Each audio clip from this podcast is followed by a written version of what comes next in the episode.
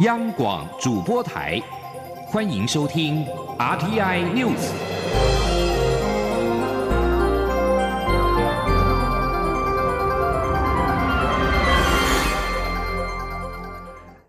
各位好，欢迎收听这节央广主播台提供给您的 RTI News，我是陈子华。高雄市长补选将在八月十五号登场，民进党参选陈其迈在今天举行了竞选总部启用祈福典礼。并且强调，已经准备好用生命让故乡高雄更好，未来会以更谦卑、更努力以及更坚定的勇气赢回高雄市民的信赖。而国民党参选李梅珍则是安排了扫街参拜。他表示，竞选总部预计在七月中旬在高雄国民党高雄市党部成立，会以最简便的方式尽快的上手。记者谢嘉欣的报道。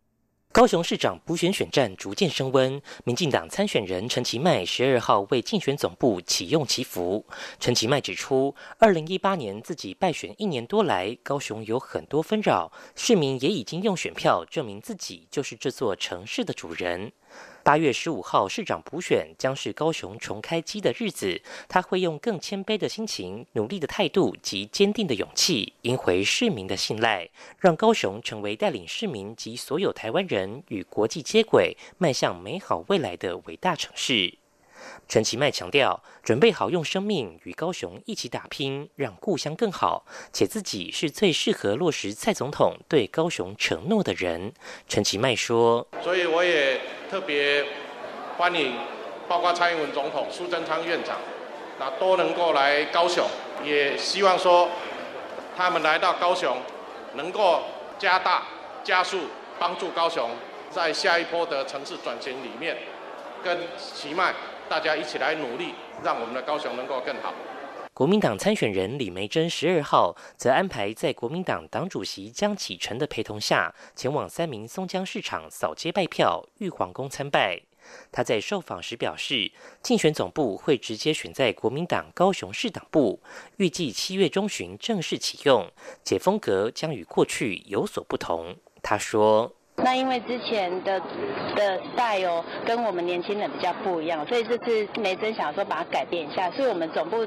的祈福应该会是在七月中的七月中旬左右会找一个时间，所以可能呃要让我先整理一下。我们这次就以最简便的方式，然后就是可以赶快上手。对于媒体问到江启臣不断南下陪同竞选，是否因选情紧绷？李梅珍强调，民进党是以国家队的规格全力。在打这场选战，而现在国民党是上下团结一条心，自己则是高雄市民说的对。中央广播电台记者谢嘉欣报道。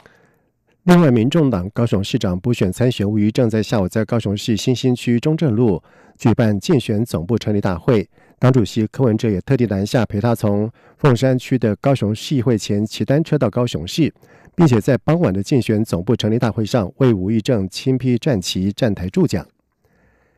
基本振兴三倍券第二波预购在今天最后一天，截止到下午四点的统计，预购已经破千万份，连同数位绑定，整体三倍券预购份数达到了一千一百五十九多份。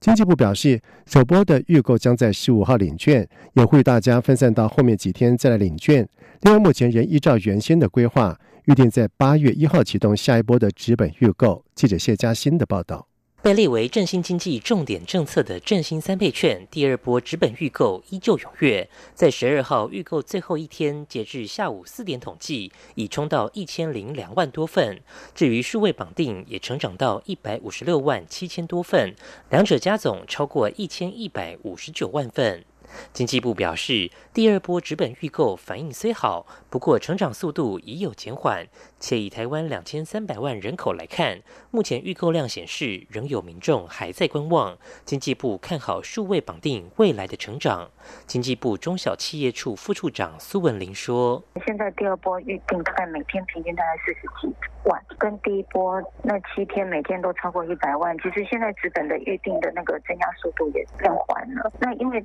预定。”就到今天，所以那个速度会冲的比较快啊。可是因为数位的部分，它可以持续一直绑定到十二月三十一号都还可以绑，所以我想说，其实观望的民众应该还是有了。至于十五号将开放首轮预购领券，经济部呼吁民众不要挤在前三天去领，可选择后面几天领，分散人潮，避免大排长龙。至于是否寄出晚领优惠来分散人流，经济部则回应，此事端看邮局、超商等通路是否自行寄出优惠，目前未做相关调查。经济部表示，后续会观察这两轮纸本及数位预购的情形，原则上八月一号仍会开放下一波纸本预购。中央广播电台记者谢嘉欣采访报道。荒野保护协会在二零一八年发起了海岸行脚计划，也就是请职工背负二十二公斤的三 D 摄影机，徒步记录海岸的景色。而这些资料目前已经可以透过地图搜寻网站看到成果。而荒野保护协会愿是持续用影像记录海岸，希望让更多人重视海岸的环境议题。记者肖兆平的报道。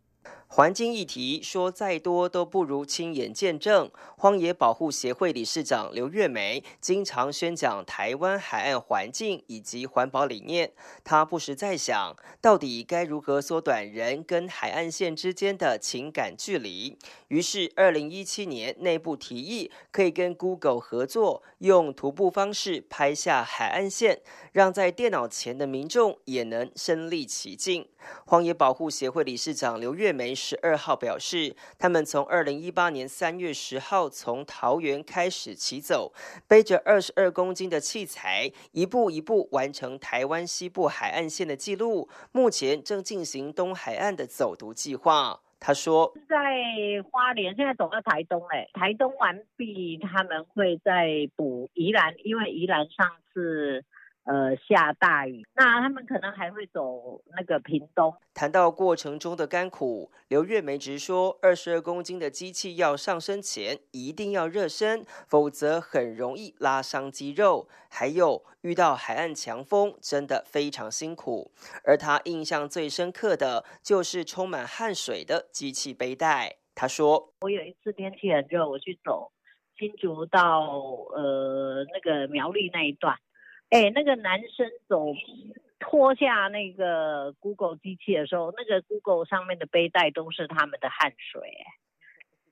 那 很恐怖哎，那很恐怖哎。对啊，那个整个那个背带上都是汗。荒野发动了四百五十一人次的志工，接力完成四百八十九公里海岸线三 D 影像记录。现在这些透过汗水搜集的海岸图像，不仅已经能在网络上直接浏览，另外也带出海岸行脚的课程规划构想，希望让沿海小学从走读中更认识台湾海岸。中央广播电台记者肖兆平采访报道。香港民主派立法会选举在今天继续第二天的初选，民主动力在社交网站上面宣布，截止到下午四点零一分，已经有四十一万两千多人参与了电子投票，另外有超过一万人是透过纸张投票。初选主办单位在全香港设置了大约二两百五十个服务站供市民投票，投票时间到今天晚上的九点结束。而香港大学法律系副教授戴尔廷在十一号晚上根据第一天投票的踊跃情况预测。这次的初选可能会有超过五十万人投票，而香港立法会换届选举预定在九月六号举行，泛民主派举行初选，以便协调选出代表阵营参选的候选人。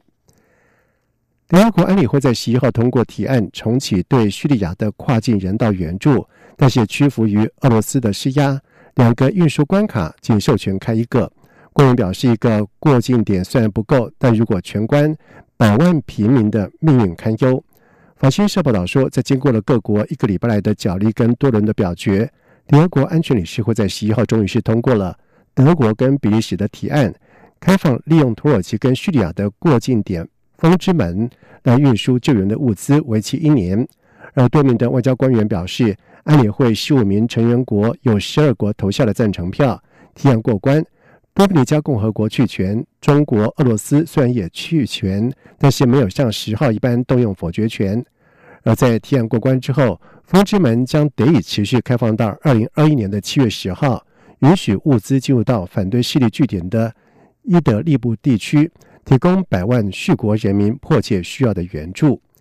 以上这节整点新闻由陈子华编辑播报，这里是中央广播电台台湾之音。这里是中央广播电台台湾之音。